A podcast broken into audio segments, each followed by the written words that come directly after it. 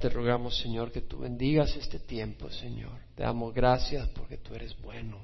Te damos gracias porque nos amas, Señor.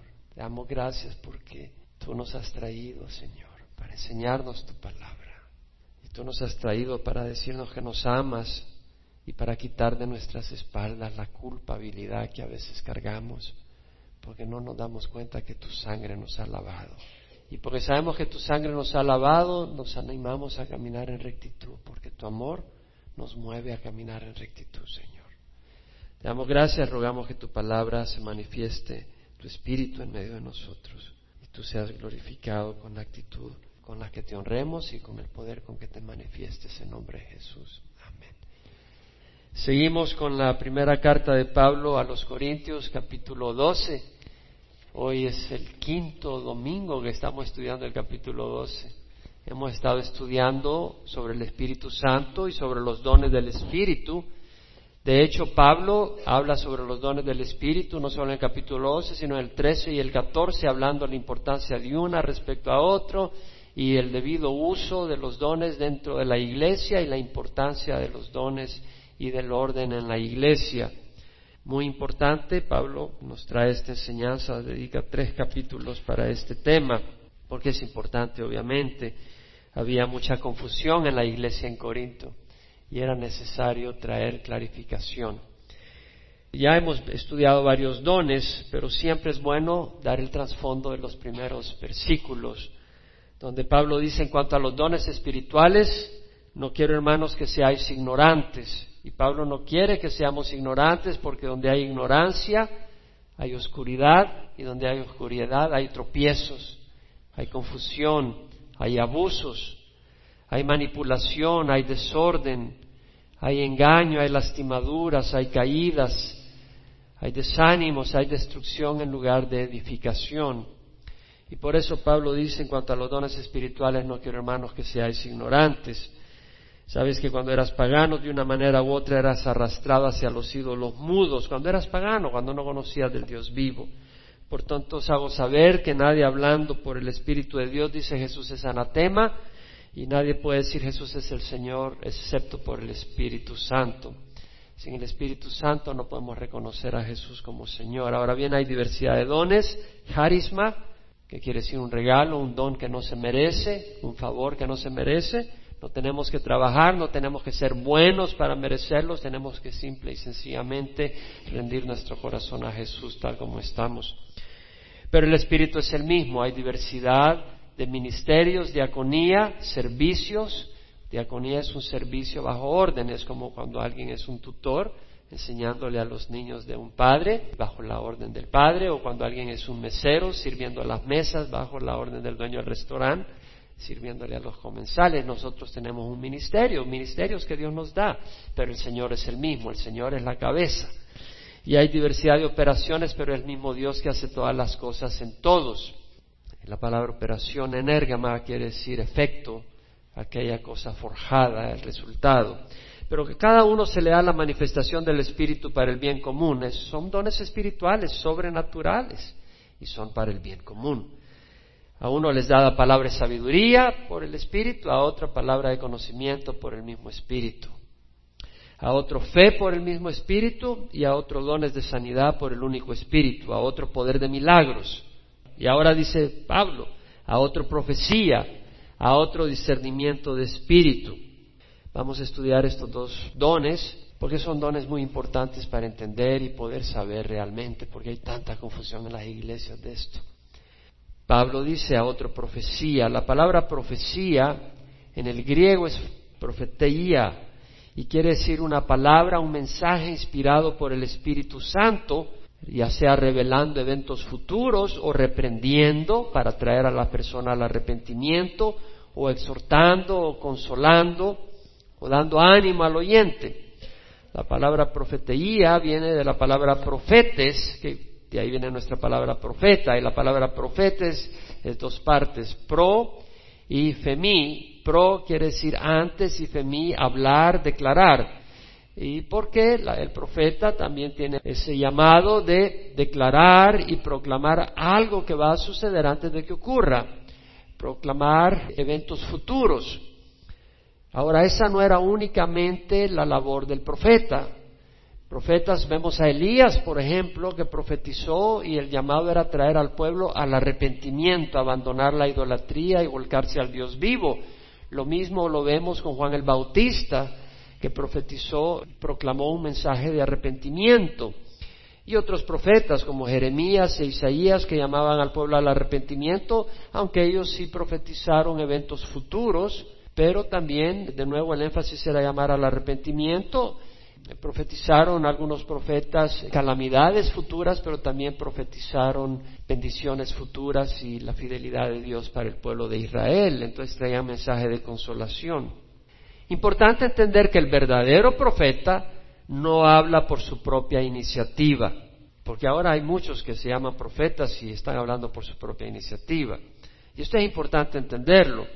En 2 de Pedro 1, 20 al 21 leemos que Pedro dice, ante todo sabed esto, que ninguna profecía de las Escrituras es asunto de interpretación personal, porque ninguna profecía fue dada jamás por acto de voluntad humana, sino que hombres inspirados por el Espíritu Santo hablaron de parte de Dios. Es decir, nadie de los profetas verdaderos hablaron por su propia voluntad, sino que el Espíritu Santo los embriagó, los llenó de entendimiento y de algo que declarar y tenían que declarar lo que el Señor les había mostrado. No podían, lo sentían, ese, llamado de Dios. La profecía hoy en día principalmente es para edificar, exhortar y consolar. Lo vemos en 1 Corintios 14, 3, porque como les mencioné, el capítulo 13 y el 14 comparten también sobre los dones del Espíritu y el uso de ellos. Y en 1 Corintios 14.3 Pablo dice, el que profetiza habla a los hombres para edificación, exhortación y consolación. Entonces vemos de que el profeta en nuestros días principalmente está hablando para edificar, para consolar y para exhortar. Este don hoy en día es generalmente ejercido por pastores, pero no está restringido a ellos solamente y no está restringido solo a hombres, está abierto a unas mujeres que puedan tener el don de profecía. Cuando un siervo o una sierva se dirige directamente a alguien o a un grupo y el Espíritu empieza a exhortar, a consolar, a edificar, a animar con autoridad y dirección del Espíritu Santo, esta persona está ejerciendo el don de la profecía. Pues uno puede estar enseñando pero en la profecía es ese llamado directo, no solo una enseñanza de lo que dice la Escritura, sino un llamado directo por el Espíritu a alguna área que el Señor está llamando a alguien o a la congregación o a un grupo en sentido de exhortación o en sentido de consuelo, en una manera directa y personal en medio de las circunstancias que puedan estar pasando o que van a enfrentar. Eh, no quiere decir de que hoy en día no puedan haber profecías predictivas, en Hechos 11, versículo 27, vemos cuando Agabo profetiza de una hambruna. Y dice, por aquellos días unos profetas descendieron de Jerusalén a Antioquía y levantándose uno de ellos llamado Agabo, este es en el Nuevo Testamento, esta es la iglesia, dice, daba a entender por el Espíritu que ciertamente habría una gran hambre en toda la tierra. Y esto ocurrió durante el reinado de Claudio, el emperador romano. Los discípulos, conforme a lo que cada uno tenía, determinaron enviar una contribución para el socorro de los hermanos que habitaban en Judea y así lo hicieron mandándola a los ancianos por mano de Bernabé y de Saulo. Entonces vemos de que ocurrió, porque dice, esto ocurrió durante el reinado de Claudio. Entonces Agabo profetiza en la iglesia de Antioquía que iba a haber una hambruna. ¿Por qué Dios puso en Agabo este conocimiento antes de que ocurriera? Por varias razones. Una de ellas, para mostrar el amor de Dios y, que Dios esté en control del mundo. Para que el cristiano pueda entender que realmente no hay nada que ocurra si Dios no lo permite. Y segundo, el cuidado que tiene Dios por su pueblo. Ahora, Dios podía haber simplemente provisto para los santos en Jerusalén, pero no lo hizo de esa manera directamente a través de trabajo, que hayan encontrado unas riquezas. No, lo hizo a través de la iglesia en Antioquía. Entonces Dios decide cómo se van a manejar las cosas y cómo va a ser el glorificado. Porque la iglesia de Antioquía vio la necesidad que iba a venir, reconocieron al Espíritu Santo hablando a través de Agabo. Hubo discernimiento, y vamos a hablar del don de discernimiento, que es muy importante, porque si no cualquiera viene y engaña. Y vemos de que usan esos dones no para el profeta, porque hoy en día muchos profetas lo único que piden es dinero para ellos mismos. Pero vemos de que Agabo no está pidiendo apoyo para él mismo, sino que está pidiendo apoyo para la iglesia en Jerusalén. Y bueno, no fue Agabo necesariamente el que lo pidió, sino la iglesia en Antioquía la que reconoció la necesidad futura. No sabemos si Agabo le dijo anímense y ayuden a los de Judea. Y creemos simple y sencillamente que la iglesia de Antioquía tenía esa sensibilidad. En Hechos 21 volvemos a ver a este profeta que profetiza evento futuro. Vemos en capítulo 21, versículo 7, cuando Pablo va en su tercer viaje misionero de regreso a Jerusalén, vemos que dice, terminado el viaje desde Tiro, llegamos a Tolemaida, y dice, llegamos, el autor de Hechos es Lucas, así que Lucas va con Pablo. Y después de saludar a los hermanos nos quedamos con ellos un día. Al día siguiente partimos y llegamos a Cesarea y entrando en la casa de Felipe el evangelista, que era uno de los siete, este era el diácono evangelista que llevó el evangelio a Samaria y hubo un gran avivamiento ahí.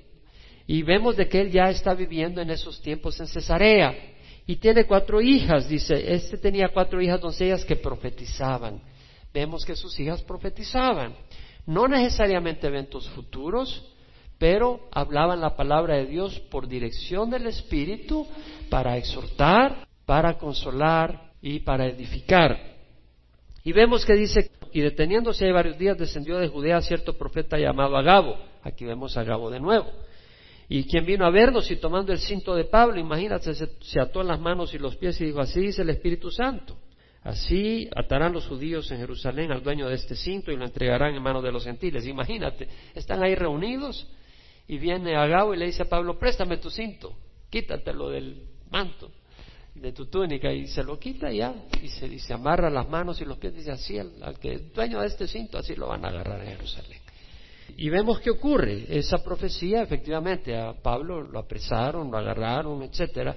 Eh, vemos que la profecía se cumple. Entonces vemos algunos eventos futuros que profetizan. ¿Puede el Señor hoy usar a alguien para decir, mira, va a venir una sequía, en California o va a haber un tiempo de guerra en esta región, el Señor puede hacerlo, nada lo precluye. Pero tengamos mucho cuidado con las profecías, porque en Apocalipsis 22, versículo 18, Juan escribe, yo testifico a todos los que oyen las palabras de la profecía de este libro, si alguno añade a ellas, Dios traerá sobre él las plagas que están escritas en este libro. O sea, cuando un profeta empieza a profetizar doctrinas nuevas, cuidado. Cuando un profeta empieza a hablar cosas que están cubiertas en el libro de Apocalipsis. ¿Y qué cubre el libro de Apocalipsis? Cubre todo lo que ocurre desde el arrebatamiento, durante la tribulación, habla del milenio y habla del futuro eterno. Si alguien viene y empieza a profetizarte de esas áreas, y está añadiendo a lo que ya aparece en Apocalipsis, cuidado, porque mira lo que dice el Señor, si alguno añade a ellas, Dios traerá sobre él las plagas que están escritas en este libro. Y si alguno quita de las palabras del libro de esta profecía, Dios quitará su parte del árbol de la vida y de la ciudad santa descritos en este libro. Entonces vemos la importancia de tener ese entendimiento que eh, si alguien añade profecías que le añade a lo indicado en las escrituras no es de Dios. Han habido apariciones con nuevas revelaciones y doctrinas y muchas personas se confunden porque dicen, bueno, fue una aparición y fue milagrosa. Puede haber ocurrido. Lo mencioné en esta ocasión que enseñamos la película de Joseph Smith contra la Biblia y realmente más que nada era la arqueología y lo que mostraba de las mentiras y de la falsedad de todo lo que estaba escrito en el libro de Mormón. Pero si te vas a 2 Tesalonicenses 2, vemos en el versículo 7 que Pablo dice, el misterio de la iniquidad ya está en acción, solo que aquel que ahora lo detiene lo hará hasta que él mismo sea quitado de en medio. Y entonces será revelado ese inicuo a quien el Señor matará con el espíritu de su boca y destruirá con el resplandor de su venida el inicuo cuya venida es conforme a la actividad de Satanás con todo poder y señales y prodigios mentirosos. Entonces, cuando hay señales y prodigios, uno dice, bueno, vi, esta aparición milagrosa, cuidado, Porque dice Pablo, y esto viene con todo engaño de iniquidad para los que se pierden porque no recibieron el amor de la verdad para ser salvos. Y la verdad es la palabra de Dios. Jesús en su oración sacerdotal antes de morir dijo, Padre, santifícalos en la verdad. Tu palabra es verdad. Entonces Dios nos ha dejado la palabra para evaluar las cosas y ver si son de Dios o no. Y luego dice, por eso Dios les enviará un, un poder engañoso para que crean en la mentira. Son eventos poderosos, son apariciones poderosas. Pero en 2 Corintios 11:14 Pablo dice, aún Satanás se disfraza como ángel de luz. Y en Gálatas 1.8 leemos que Pablo dice, si aún nosotros o un ángel del cielo os anunciara otro evangelio contrario al que os hemos anunciado, sea anatema, sea destruido, sea condenado eternamente. Nadie puede traer otro evangelio. Entonces vemos, por ejemplo, Joseph Smith, que trajo otro evangelio. Y si te das cuenta, el libro de Mormones dice otro evangelio de nuestro Señor Jesucristo. Pero si dice otro evangelio, ya está descalificado, pues nadie puede traer otro evangelio.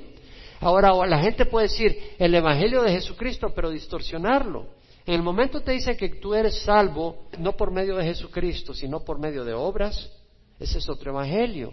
En el momento que te dicen que para ser salvo tienes que ir a través de esta organización, ese es otro evangelio, porque la salvación es a través de Jesucristo. En el momento en que se te dice que tú tienes que hacer penitencias para poder ser perdonado, ese es otro evangelio, porque el evangelio de Jesucristo dice que la sangre de Jesús es suficiente para pagar por nuestros pecados. Ahora, si la gente te dice, pero es que eso fue revelado a través de una revelación, no me importa si eso no está de acuerdo a las escrituras. Por eso Dios nos ha dejado las escrituras. Muchos a través de la historia han dicho hablar en el nombre del Señor cuando Dios no los ha enviado. Y hoy en día hay organizaciones de mucho alcance que no están realmente hablando en el nombre de Dios, pero dicen hablar en nombre de Dios. Y hay muchos engañados, algunos de nosotros estábamos engañados. Vea Deuteronomio 13, versículo 1 al 5. Aquí Moisés escribe sobre aquella profecía que se cumple, pero los profetas son falsos. Wow. Un profeta puede dar una profecía que se cumple y ser un falso profeta. ¿Por qué? Porque va contra el mandamiento de Dios. Por eso nosotros tenemos la palabra de Dios y estudiamos la palabra de Dios. Vean Deuteronomios 13.1, si se levanta en medio de ti un profeta o soñador de sueños y te anuncia una señal o un prodigio y la señal o el prodigio se cumple, acerca del cual él te había hablado diciendo vamos en pos de otros dioses a los cuales no has conocido y sirvámosle, no darás oído a las palabras de ese profeta o de ese soñador de sueños, porque el Señor tu Dios te está probando para ver si amas a Jehová tu Dios con todo tu corazón y con toda tu alma. Cuando tú vas en pos de otra persona que no sea el Señor, y esa persona milagrosamente respalda su llamado, Dios está probando si realmente tú te vas a ir por los milagros o por el Señor y su palabra.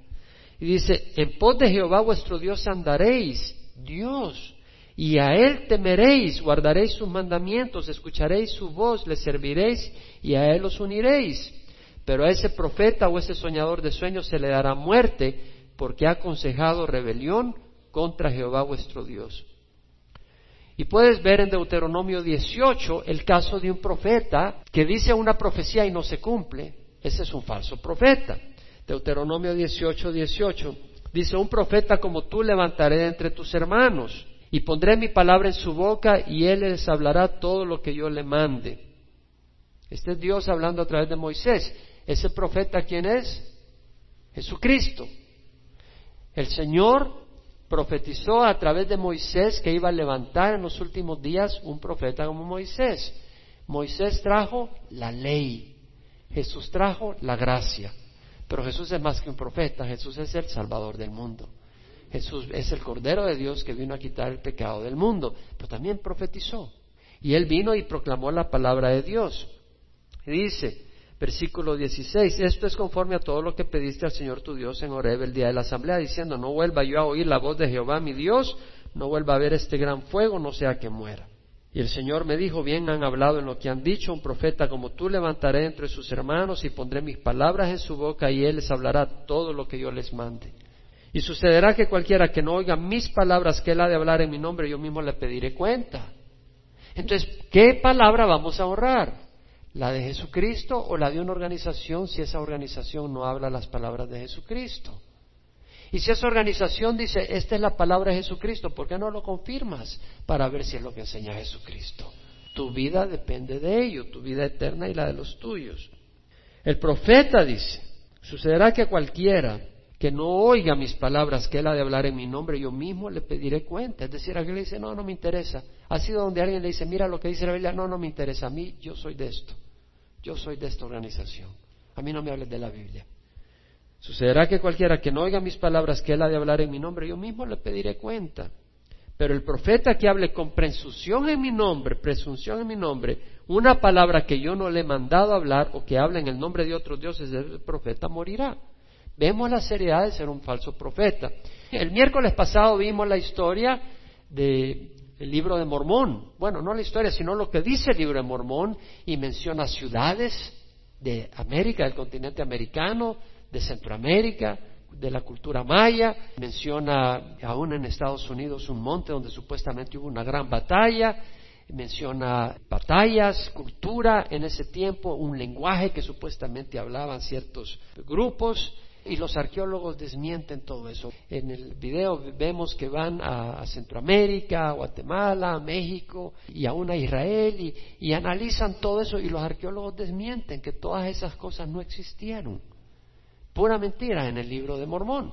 Y además las profecías que han dicho no se han cumplido. Vimos hace dos miércoles la historia de la Iglesia de Dios Universal, donde su fundador Herbert Armstrong mencionaba que Jesús iba a venir antes de que él muriera. Eh, no vino Jesús antes que él muriera, él murió y Jesús no ha venido. Entonces los líderes empezaron a cuestionar y después se dieron cuenta que él era un falso profeta, pero él no solo hizo predicciones que no se cumplieron, sino que les dio doctrinas falsas. Entonces ellos examinaron las escrituras y abandonaron las doctrinas falsas. Y lo pusimos como un ejemplo de aquellos que hemos crecido en algunas doctrinas que no están correctas y se requiere valentía para abandonar el error y abrazar la verdad. Está Charles Russell de los testigos de Jehová. Ayer veía a unos ahí por donde yo vivo, bien vestidos, eh, las mujeres con un vestido muy elegante, los caballeros con un traje, oye, se miraban elegantes, elegantísimos, y a la gente se impresiona. No, no, no te dejes llevar por las apariencias. Ellos predijeron que el reino mesiánico sería en 1914, después 1915, después 1925. Son falsos profetas. Dentro del movimiento carismático y en las iglesias evangélicas muchos dicen hablar en nombre de Dios y algunos lo hacen y vienen de nombre de Dios, vienen de parte de Dios. Pero hay otros que lo hacen y no vienen de parte de Dios y toman ventaja de las ovejas y nosotros tenemos que tener entendimiento. Vamos a Jeremías 23. Vemos en el versículo 16. En el tiempo de Jeremías había muchos que hablaban el nombre. El Señor dice, ¿quién ha oído hablar a alguien que te dice a ti, el Señor dice, levanta la mano? Que te ha dicho a ti personalmente y te da un mensaje personal a ti, levanta la mano. Bueno, no han estado en muchas iglesias, pero muchas iglesias te dicen, el Señor dice, hermano, y ta, pa, pa, algunos son verdaderos profetas, pero hay muchos que son falsos profetas. En versículo 16 dice, así dice Jehová de los ejércitos, no escuchéis las palabras de los profetas que os profetizan, ellos os conducen hacia lo vano. La pregunta es, ¿te están conduciendo hacia Dios o te están conduciendo a lo vacío? Os cuentan la visión de su... He tenido una visión y te cuentan. No quiere decir que no pueda tener visiones. No puede decir que no pueda tener sueños. Algunos sueños algunas visiones son de Dios. Algunas personas me han compartido sus sueños y visiones y me he dado cuenta que son de Dios y Dios me ha dado la interpretación de sus sueños o de esas visiones en algunos casos. Pero acá dice, pero no son de la boca de Jehová. Versículo 21 dice, yo no envié a esos profetas, pero ellos corrieron, no les hablé, mas ellos profetizaron. Pero si ellos hubieran estado en mi consejo, habrían hecho oír mis palabras a mi pueblo. El verdadero profeta de Dios hace oír al pueblo la palabra de Dios, no inventos, no sueños. Les habrían hecho volver de su mal camino y de la maldad de sus obras. Algunos van a lugares donde pasa profetizando, pero no te traen un mensaje de arrepentimiento y vives una vida vacía. Versículo 28 dice la palabra, el profeta que tenga un sueño, que cuente su sueño, pero el que tenga mi palabra, que hable mi palabra con fidelidad. ¿Qué tiene que ver la paja con el grano? declara Jehová. Mi palabra es como fuego, declara Jehová, como martillo que despedaza la roca. La palabra de Dios permanece para siempre. Cielo y tierra pasarán, pero mis palabras no pasarán, dijo el Señor. Hay muchas situaciones. Yo personalmente he experimentado profetas verdaderos y profetas falsos, profecías verdaderas y profecías falsas. Yo recuerdo en una situación, había viajado a Centroamérica y había llevado mi carro, lo había embarcado por mar, mi Toyotita rojo, para andar con la familia ahí, porque no sabíamos en dónde íbamos a quedarnos. Y recuerdo, iba a una iglesita donde el pastor, muy lleno del Espíritu, una linda persona, el pastor, bella persona. Pero recuerdo un domingo que iba uno de los siervos dice, el Señor dice, deja tu carro acá. Placas americanas, se veía bien bonito el carro. Me lo repitió dos veces, con una autoridad, con una solemnidad. Y realmente dije, Señor, si tú quieres mi carro, deja aquí tu carro, Señor. Pero yo en lo que estaba en el servicio, en todo el servicio, no tuve paz porque estaba dispuesto a dar el carro si era el Señor. Le dije, Señor, eres tú, ¿no? Y a medida que medité, medité, recordé que esa misma mañana yo había estado estudiando Ezequiel capítulo 13, donde dice el Señor, ya estoy cansado de los que me dicen, el Señor dice, yo no los he enviado. Y el Señor les advierte seriamente. Cuando terminó el pastor de predicar, terminó el servicio, yo voy saliendo, me volví a decir el tipo, el Señor dice que dejes tu carro. Entonces yo lo volteé a ver con una autoridad realmente y con una solemnidad mayor que la de él. Le dije, ¿sabes qué? Le dije, yo esta mañana estaba leyendo sobre los falsos profetas que dicen el Señor dice y Dios no lo ha enviado. Y si eres un falso profeta, mejor arrepiéntete. Si el Señor te dice, es una cosa, pero si eres de tu propia mente. Y, se, me quedó, se me quedó paralizado porque no esperaba que yo le dijera así. Y obviamente el Espíritu estaba conmigo, me había ungido para hablarle con una gran autoridad. Y se quedó paralizado y dice, Dios te va a usar siervo aquí en este país. Así me dijo. Y, yo me pude salir con mi carro y mi familia manejando sin problema. Algunos dicen, Señor, jovencita, el Señor dice que te vas a casar conmigo. El sinvergüenza tiene esposa. Realmente la gente dice, sí, no, el Señor dice que no, te dicen cosa y media. En un caso no me pidieron, sino que me dieron y me sorprendió. Estábamos en Ecuador y alguien llega y me dice, pastor, quiero regalarle un anillo. No, le dije, no, yo no quiero nada porque no quería que me identificara con los pastores que llegan a robarle a la gente. No, no, se lo tiene que poner. Y ya le vi su mano y me había visto la mano esta persona. Y viene y me puso el anillo y me quedó. Dije, pero no, pero no puedo llevárselo. No me dice, ¿cómo va a creer? Yo se lo estoy dando en el nombre del Señor y, lo acepté. No lo ando, pero eh, me mostró mucho cariño y me tocó el corazón, pero yo no la estaba trasquilando. Pero hay realmente que dice, el Señor dice, déjenme los anillos acá. Todos a dejar los anillos. Y van a los servicios y dejan los anillos. Sí, es que eh, ocurre, hermanos. Ahora, Existe el don de profecía predictiva. Recuerdo en esa iglesia en Centroamérica, yo me iba a venir de regreso en carro. Íbamos a pasar por México con el carro, con placas americanas y tenía valijas en el, encima del carro. ¿No? y si, si, en este país este, este siervo de Dios me quería quitar el carro y ahora pasando por allá dije me van a quitar hasta las llantas yo no estaba mostrando preocupación ni nada, pero había esa inquietud en mí. Y ese pastor me dice, ay, me vamos a orar por ti. Y ya puso manos y me dice, y, empezó a profetizar, honestamente. Y, y si era un hombre que tenía el don de profecía, y me dice, el Señor te dice, Jaime, que tengas paz, que en las fronteras, tranquilo, están abiertas para ti. Y en el camino no va a pasar absolutamente nada. Y no me lo dijo por decírmelo. Yo oí la voz del Señor. Y efectivamente, entramos a la frontera en México, ni siquiera me bajaron las valijas para revisarlas. Y en el segundo día que íbamos manejando, me paró una vez un policía o un federal, no sé qué. Y me dijo, ¿para dónde va? Bueno, voy hacia Estados Unidos. Se equivocó de turno. Es para allá que tiene que girar. Ah, muchas gracias. Fue para la única vez que me pararon. Y de ahí entramos como a la una de la mañana en la frontera de Estados Unidos, ahí creo que era en Brownsville que llevaba los pasaportes, solo me vio el mío, ya, pase, pase, pase. tremendo, y yo sabía que Dios me había profetizado. Y de hecho, en dos iglesias en ese tiempo no sabía qué Dios quería hacer. Yo había ido a la escuela bíblica, por varios motivos nos fuimos a Centroamérica, pero yo quería servir al Señor. Y en dos iglesias donde yo no, no le había dicho nada a nadie, mi trasfondo, mi deseo, ni mi llamado, ni nada. En una, el pastor dice, los que quieran que ore por ellos, pasen. Y él empezó a profetizar. Y me dijo, desde el vientre de tu madre, Dios te ha llamado para proclamar su nombre a las naciones. Pero me lo guardé yo solo. Pero yo me sentí muy bendecido porque está en mi corazón proclamar a Jesús. No por ser alguien, sino porque yo quiero proclamar a Jesús. Yo quiero proclamar a Jesús hasta que el Señor venga. Y entre más lugares me encantaría. Y luego fuimos a otra iglesia y a la hora de la alabanza, en ese mismo país, pasé al frente y estaban orando y poniendo manos y un siervo empezó a orar por mí y me dijo lo mismo, exactamente lo mismo. Y cuando venimos a Costa Mesa, y eso fue poco después, venimos a Costa Mesa, terminamos en Costa Mesa, Dios nos trajo acá. Y recuerdo una vez yo estaba en un ministerio que se llama Prayer Watch, donde la gente llama a las distintas horas de la noche y hay alguien que ora por usted.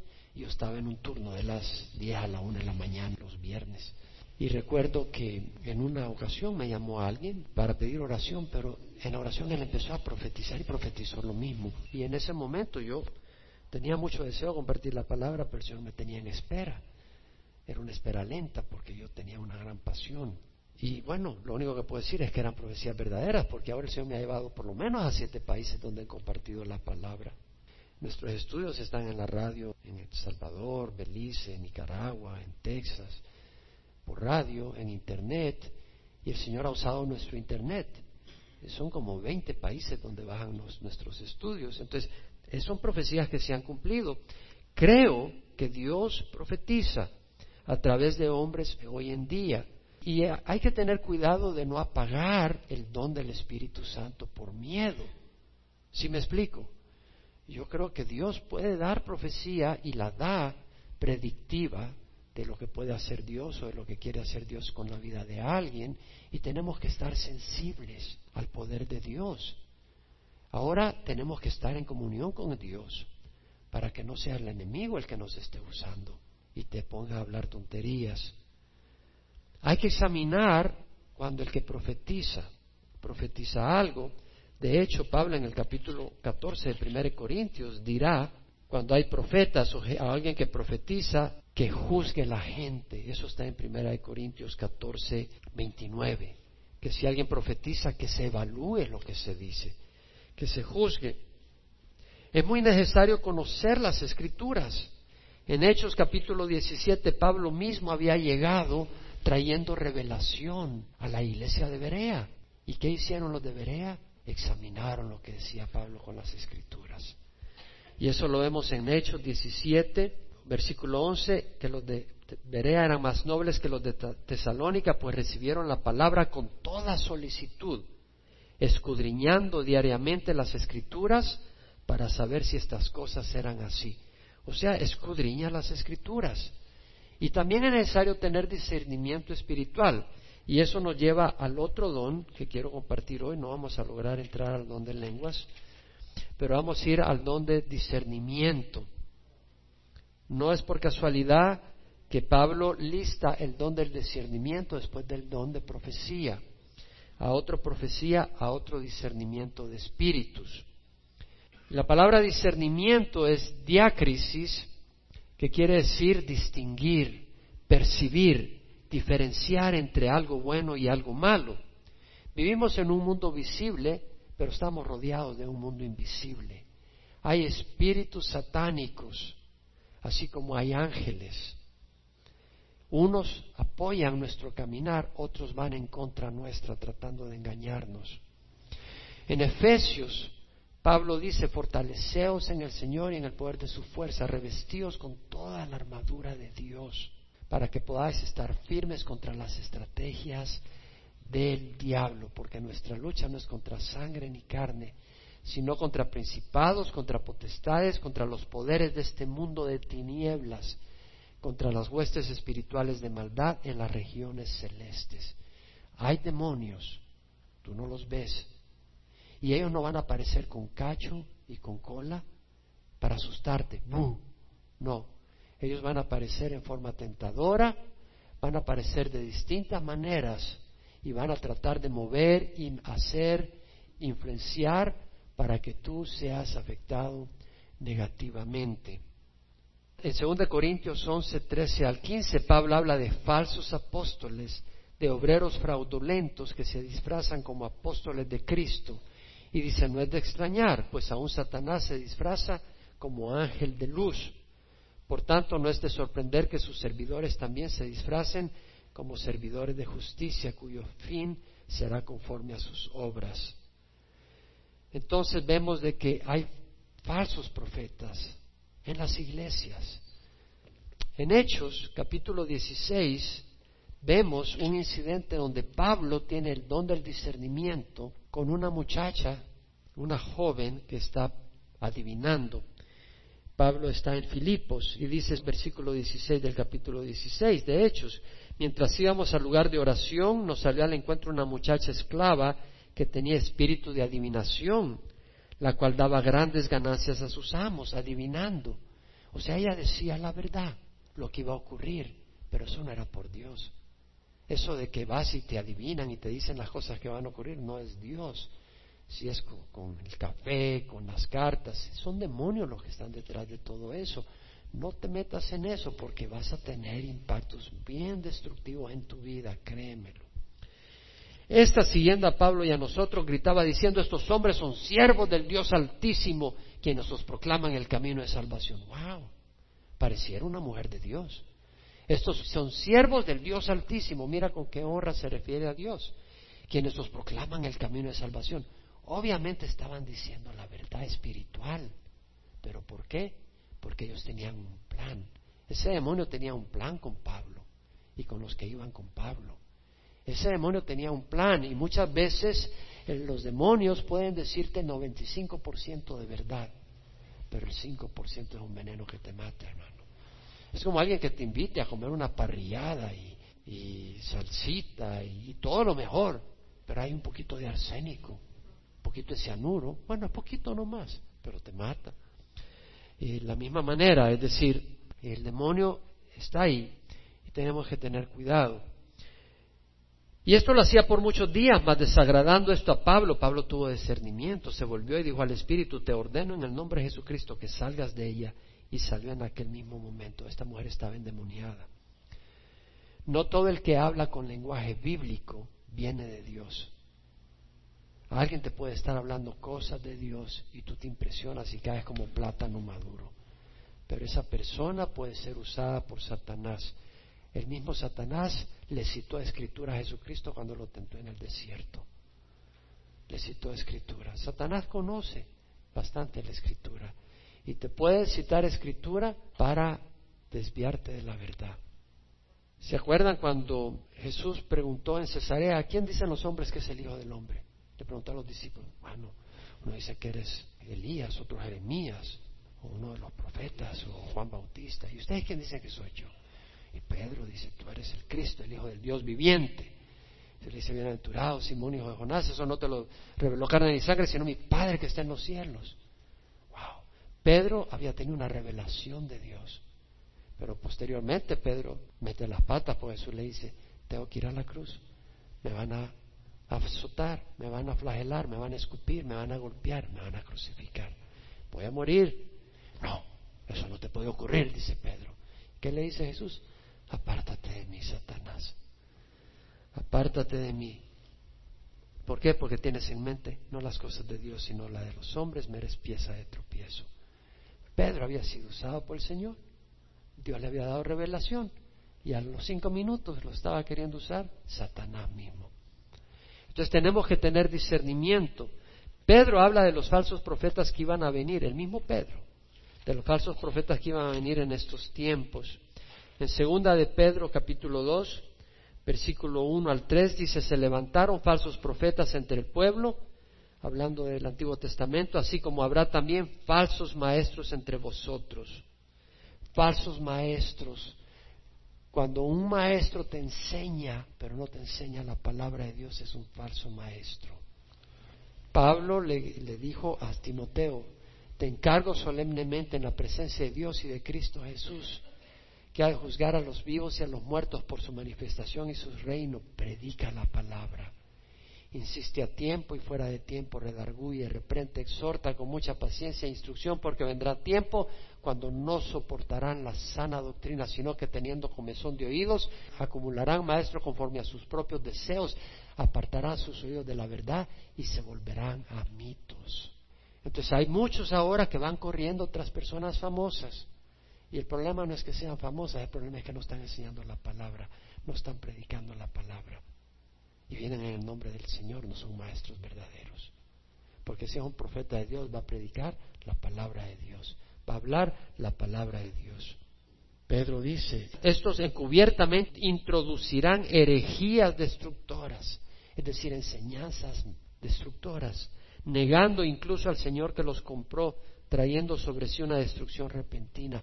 Vimos la película de Joseph Smith contra la Biblia y a, los líderes, ¿qué decía uno de los líderes? Que la Biblia estaba corrupta, que el libro de Mormón era superior. Eso es lo que decía. Eso no, cuando te van a visitar a tu casa no te dicen eso de entradita. Y el Cristo que ellos predican no es el mismo Cristo que nosotros conocemos. Eso no te lo dicen. Los testigos de Jehová llegan a tu casa y te dicen de que Jesús es el Hijo de Dios, pero no te están diciendo que para ellos Hijo de Dios no es exactamente el Hijo de Dios que las Escrituras revelan porque el Hijo de Dios que revela la Escritura es el Dios de la eternidad que se encarnó y que merece nuestra adoración. Ellos creen que Jesús es un ángel creado por Dios y que no es digno de adoración. Y luego dice, muchos seguirán su sensualidad y por causa de ellos el camino de la verdad será blasfemado. Enciende la televisión, ves unas locuras y por eso algunos dicen yo no quiero tener nada que ver con los evangelistas. ¿Por qué? Porque han encendido la televisión y han visto abusos, desórdenes y explotación. En su avaricia, dice, os explotarán con palabras falsas. El juicio de ellos desde hace mucho tiempo no está ocioso, ni su perdición dormida. En primera de Juan 4.1, Juan dice, amados, no creáis a todo espíritu, sino probad los espíritus para ver si son de Dios, porque muchos falsos profetas han salido al mundo. Muchos falsos profetas. Y en Mateo Jesús mismo dijo, cuidado de los falsos profetas que vienen a vosotros con vestidos de oveja, pero por dentro son lobos rapaces. Tal vez viene alguien a la iglesia y te viene hablando de la palabra de Dios y a una persona el Señor le da discernimiento y le dice, ¿sabes qué? Este es un lobo. Y tal vez tú vienes y se lo dices a alguien y dices, no, hombre, ¿cómo sos así? ¿Cómo puedes decir eso? Era una persona malvada para pensar eso de ese hermano. Pero tal vez Dios te ha dado discernimiento. Pero si te da discernimiento no es para que andes chambreando, chismoseando y contándole a medio mundo, pero tienes que ir con tu pastor y decirle, pastor, el Espíritu me muestra que ese hombre o esa mujer es un lobo. Sí, porque a veces son mujeres que vienen vestidas como ovejas. Pastor, venimos acá, estamos emocionadas, qué lindo, que no hay que...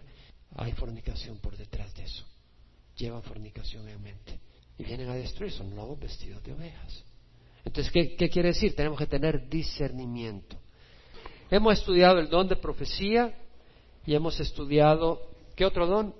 Discernimiento. ¿Discernimiento de qué? Del espíritu de verdad del espíritu del error. Vamos a orar. Yo creo, hermanos, de que es importante orar para que Dios derrame don de profecía y don de discernimiento.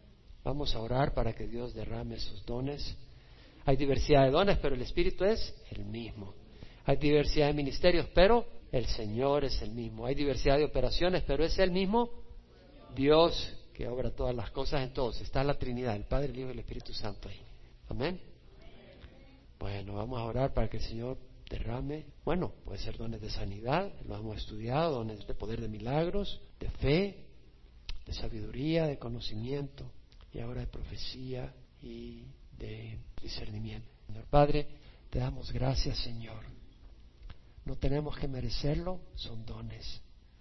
Dijiste que si uno siendo padre y su hijo le pide pan, ¿acaso le dará una piedra?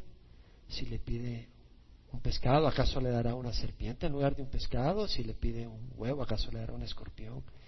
Y si nosotros siendo malos sabemos dar buenas dádivas a nuestros hijos, ¿cuánto más vuestro Padre Celestial dará el Espíritu a quien se lo pida? Ahí donde estás, pídele al Señor la llenura del Espíritu y dones, dones de profecía, de sabiduría, de conocimiento. Si Dios te los quiere dar, crees que Dios no te los va a dar. Lo único que puede impedirlo es nada, a menos que tú no los quieras. Vamos a hacerlo. Señor, danos tus dones. Señor, danos tus dones para edificación de la iglesia. Pídeselo al Señor. Recibe del Señor. No tiene que ver con madurez. Uno recién nacido de nuevo recibe dones. O uno puede tener muchos años de caminar con el Señor y necesitar los dones. Recibe del Señor sus dones. Derrama, Santo Espíritu, tus dones. Te damos gracias. Amén. Si alguien no ha recibido a Cristo, le damos a la oportunidad que reciba a Cristo, ya sea que nos vea por internet, posteriormente en audio o en video. Te invitamos a recibir a Jesús, porque el don mayor que podemos recibir es el de la salvación y el don del Espíritu Santo. Y son para todos los que se arrepientan. Pedro en el día de Pentecostés dijo, arrepentíos y sed bautizados cada uno en el nombre de Jesucristo, para perdón de vuestros pecados y recibiréis la promesa del Espíritu Santo. El don del Espíritu Santo y la promesa es para ustedes, para sus hijos y para los que estén lejos, para tantos como aquellos a quien Jesús llame. Dios quiere que recibas a Jesús. Recibe a Jesús. Padre, te ruego perdón por mis pecados. Hoy quiero recibir a Jesús como mi Señor y mi Salvador. Creo que su sangre me lava de toda iniquidad. Creo que tu sangre es poderosa para lavarme y perdonarme. Y hoy te recibo, Señor, y te doy gracias porque has entrado en mi vida y me das tu Santo Espíritu, lo recibo para caminar en tu luz, en tu paz, en tu verdad, en tu poder. Y ahora, Padre, te ruego que derrames dones de sanidad a aquellos que están enfermos y tu Santo Espíritu para dar consuelo a aquellos que necesitan consuelo y aquellos que necesitan libertad, tu Santo Espíritu para que los liberes. Haz la obra, Señor. El Señor quiere bendecirnos. El Señor es el único que nos guarda del pecado. El Señor es el que nos fortalece para caminar en rectitud. Esa es la palabra del Señor que por sus heridas hemos sido sanados. Padre, te damos gracias por haber enviado a tu Hijo Jesucristo. Te damos gracias, Señor Jesús, por haber derramado tu sangre por nosotros te damos gracias porque somos aceptados, Señor. No hay ningún pecado que se cuele a través de la pared sellada que tu sangre hace alrededor nuestra, Señor. No hay ningún pecado que se cuele. Nos cubres, nos lavas y tu Santo Espíritu está trabajando en nosotros, Señor. Aún a través de las dificultades. Como dice tu palabra, tened por sumo gozo el que os halléis en diversas pruebas, sabiendo que la prueba de vuestra fe produce paciencia y la paciencia de producir el perfecto resultado para que seas perfectos y completos sin que os haga falta nada. Señor, te damos gracias porque aún las pruebas, Señor, tú las usas y podemos gozarnos porque a través de ellas estamos creciendo, Señor. Te damos gracias, Padre. Exaltamos tu nombre, Señor. Glorificamos tu nombre. Y te damos gracias porque tú nos has dado la victoria, Señor. Y no tenemos que andar cabizbajos. Hemos sido perdonados. No hay ni un solo pecado que se pegue a nosotros. Tú, como lejos está el oriente del occidente, así alejado de él y de nosotros sus transgresiones. No las recuerda, no las ve. Están olvidadas, están canceladas. Y si el enemigo viene y te apunta a tus fallas, tú dile, el Señor pagó por ellas. Y si el Señor te ha dado su Espíritu Santo es porque Él está trabajando en ti y quiere perfeccionarte. Pero en ese proceso, si tropiezas y el enemigo te apunta, le dices, Jesús es mi justicia, Jesús es mi Señor y Jesús es mi Hacedor. Él es el que nos está moldeando a la imagen de Jesús y le damos gracias. Y te damos gracias, Señor. En nombre de Jesús. Amén.